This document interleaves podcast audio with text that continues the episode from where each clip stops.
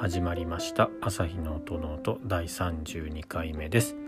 この番組は弦楽器の調整や修理に携わっている私朝日が音楽特に楽器についてあれこれ話すポッドキャストです。楽器本体のいろいろから弦などのアクセサリーそして音ノートに関して思うがままに語っていきます。番組を通して普段触れる機会の少ないバイオリンやビオラチェロなどに少しでも興味と親しみを持ってもらえたら嬉しいです。はい、えー、32回目です、え、今日は月曜日ですので毎週恒例になるかっていう風な形で、え、この間の月曜日に言ってたその、え作っている制作しているバイオリンの、え進捗状況について少しお話をしてみようかなと思います。え、ー、と先週かな？に、えー、初めてニスを塗りましたというふうにお話をしたんですけれども今日は2回目のニスを塗りました、えー、最初のベースコートみたいな形になるんですけれども、えー、1回目のニスは綺麗にちゃんと乾いておりましてで今日2回目を塗るという感じです。えーと、初めてのオイルニスでの、あのニスオイルニスでのニス塗りになるんですけど順調にいっておりまして今回は2回目ということもあって、えー、前回よりもこのなんだろうなどれくらい塗るどれくらいのニスをハケに含ませてどれくらいの感じで塗りそしてこう均一に伸ばしみたいなところが分かってきたっていうのがありましてあとはニスの濃さとかですね。あとはそうですね。ニス溶かしてるんですけれどもやっぱり揮発性のあの油というかが入ってるのでだんだんこう蒸発していってちょっと濃くなってくる粘度が上がってくるんですけどその辺の感じもなんとなく前回のが頭の中にというか感覚としては残っていたので比較的、えーと、スムーズにスムーズに、えー、ニスに2回目完了することができました。えーと、発見というか1回目で最初のコートを1回目の層を塗ったんですけれども、えーと、やっぱりこううん小口って言ってわかるかどうかわからないんですが、えー、とその水分というか液体を、えー、吸い込みやすい面とえ、吸い込みにくいというかそういう面がやっぱり木にはあるので、え、その辺のこうどの辺が、え、どんな感じで吸われてどの辺はもう層ができて光沢が少し見えてるかっていうのがですね、まあ、これアルコールニスでも同じなんですけど、まあ、あとはアルコールニスでも同じなんですけど、まあ、そんなところも、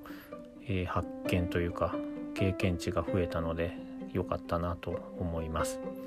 この木材がうん水分というか液体を吸う面っていうのはやっぱりこう丸太でいうと切り株のあの面ですね。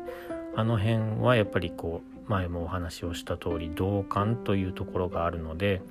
ストローみたいなやつですね。ですので木を木がそういう液体的なものを吸い込みやすいという感じですね、まあ、目止めはしてるんですけどやっぱり吸うで吸いますね。吸いますというか、うん、染み込みやすいっていう感じですかね。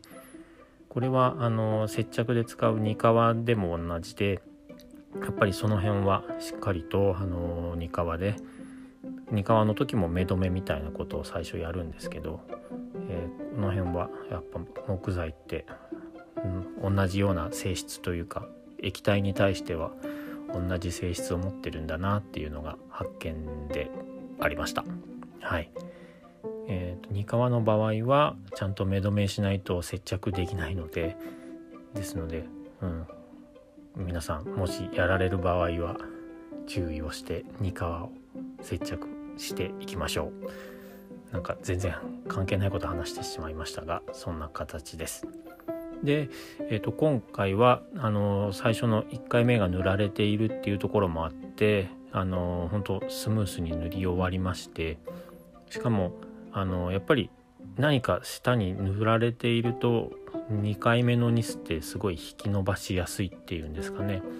えっ、と例えば壁紙とか壁紙じゃないですね壁をペンキで塗ったことがある人とかは分かると思うんですけどやっぱり一回最初に、えー、プライマー塗ってとかやっぱり最初に塗るものより2回目に塗る方が本当楽でこれは多分ウレタンニスとかでも同じだと思いますけどですので2回目綺麗に均一に塗れたのではないかなと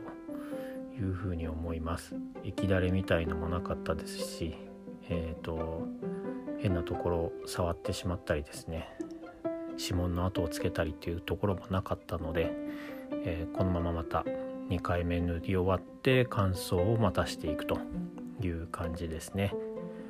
もしこれで全体的にニスの面ができたニスの層がほぼほぼできたぞっていうことであれば次回は3回目というよりはもう色のついたニスを塗っていくという形になっていくと思います。ですので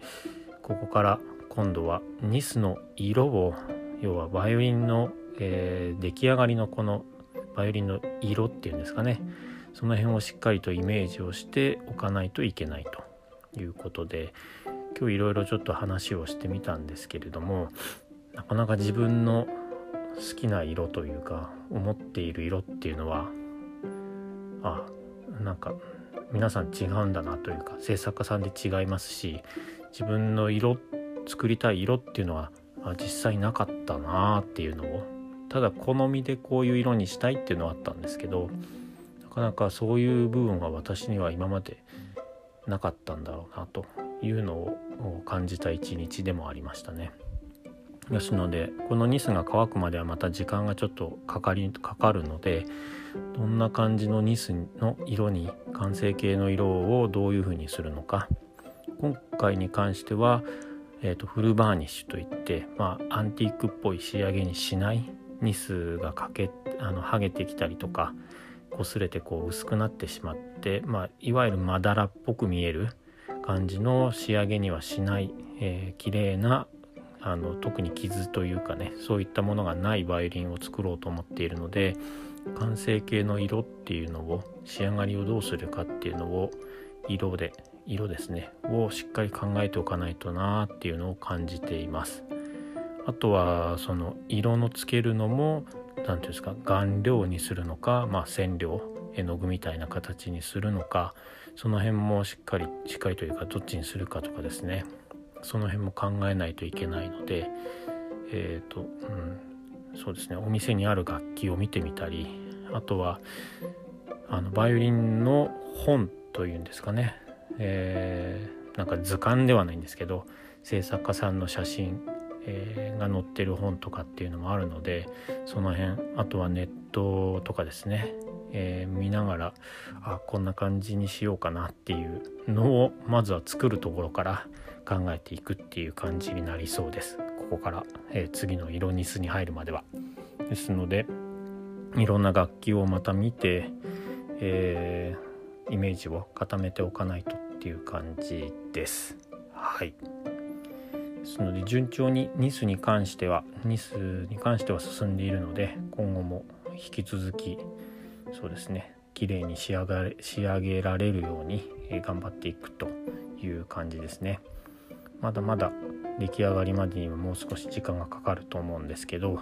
出来上がりの音が非常に楽しみになってきているので、